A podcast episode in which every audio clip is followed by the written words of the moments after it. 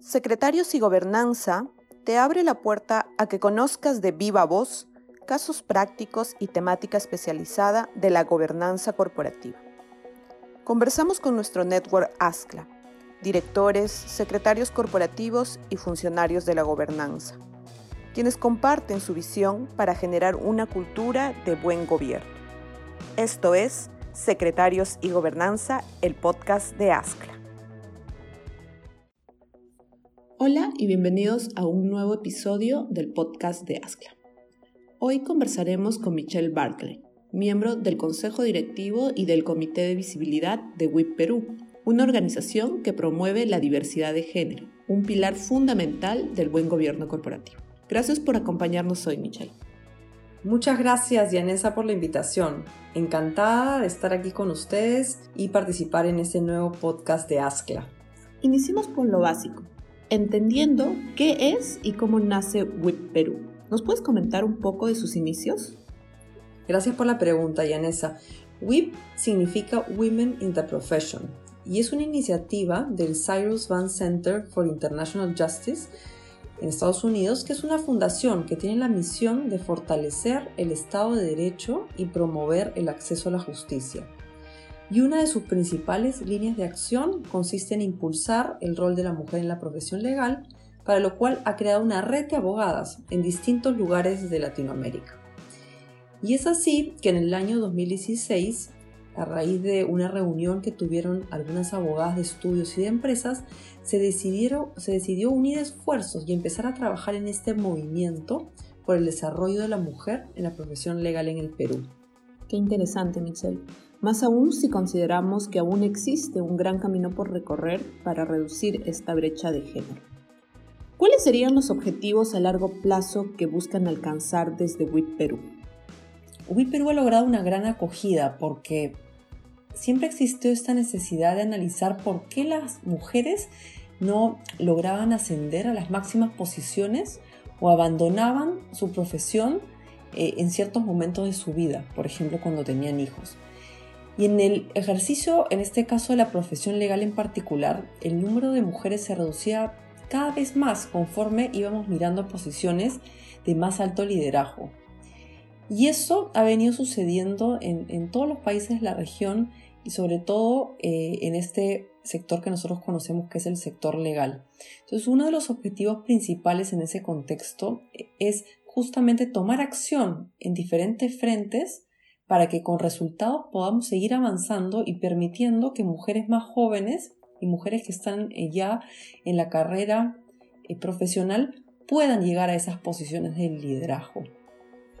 WIP se define como una organización que genera iniciativas para promover el liderazgo y progreso de las mujeres en la profesión legal. Para ello han identificado cuatro ejes temáticos que los guían, las reglas de juego, liderazgo, mentoring, visibilidad y medición. ¿Nos puedes comentar un poco de cada eje y por qué se decidió establecerlos? Los ejes temáticos de WIP Perú fueron fruto de un planeamiento estratégico y en ese planeamiento estratégico se conversó y se intercambiaron ideas respecto de, por ejemplo, cuáles eran las barreras que teníamos las mujeres para poder eh, avanzar en nuestra profesión legal, cómo podíamos eh, involucrar a los stakeholders para que nos apoyen en esas, en esas tareas de avanzar en el liderazgo, la visibilidad, cómo podíamos apoyar a las mujeres más jóvenes, cómo establecer reglas y cómo medir los avances. Es así como surgen esos cinco ejes.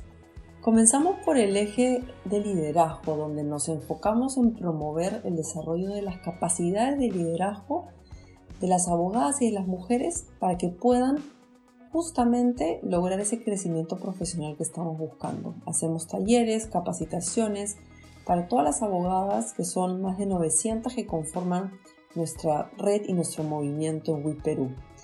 También fomentamos la creación de eh, contactos, la promoción de contactos, la generación de networking a través de eh, las redes sociales y a través de eventos para conocernos profesionalmente y también personalmente.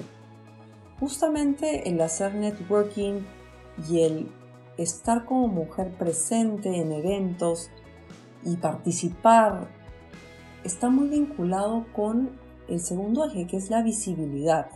Cuando estamos ahí, cuando conocemos a personas distintas, cuando nos interrelacionamos, estamos no solamente trabajando en liderazgo, sino también en ser más visibles.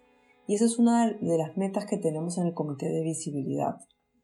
Además de eso, tenemos como meta de que se escuche la voz femenina, sobre todo en eventos, en paneles, en seminarios y tener la presencia de más mujeres en esas oportunidades o actividades profesionales.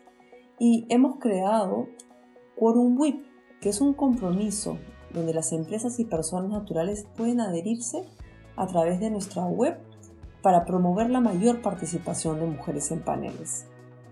Los invitamos a adherirse en la página de WIPerú en www.wiperú.pe.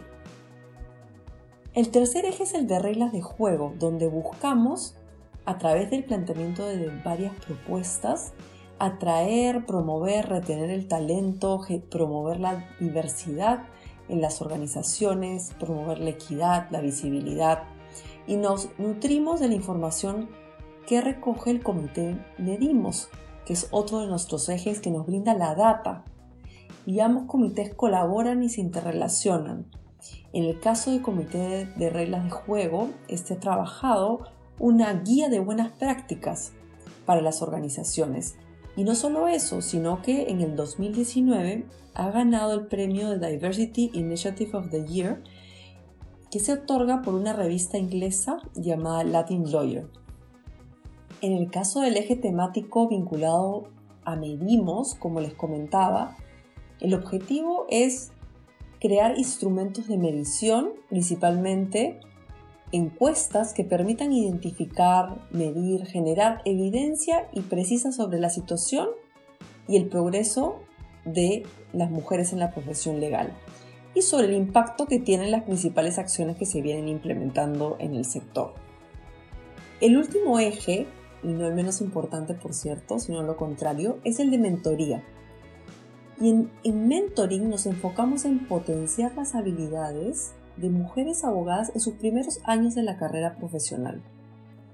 Se ha conformado un programa que tiene diversas sesiones vinculadas con la línea de carrera, relaciones personales, liderazgo, habilidades de comunicación, networking, entre otros. Ya hemos realizado tres ediciones del programa de mentoría y con mucho éxito y esperamos seguir trabajando en eso en los próximos años. Muchas gracias por todo lo que estás compartiendo con nosotros, Michelle. Y ya para cerrar esta breve charla, eh, ¿nos podrías comentar qué perspectivas ves en el tema de reducir esta brecha de género, no solo en el ámbito legal, sino corporativo en general?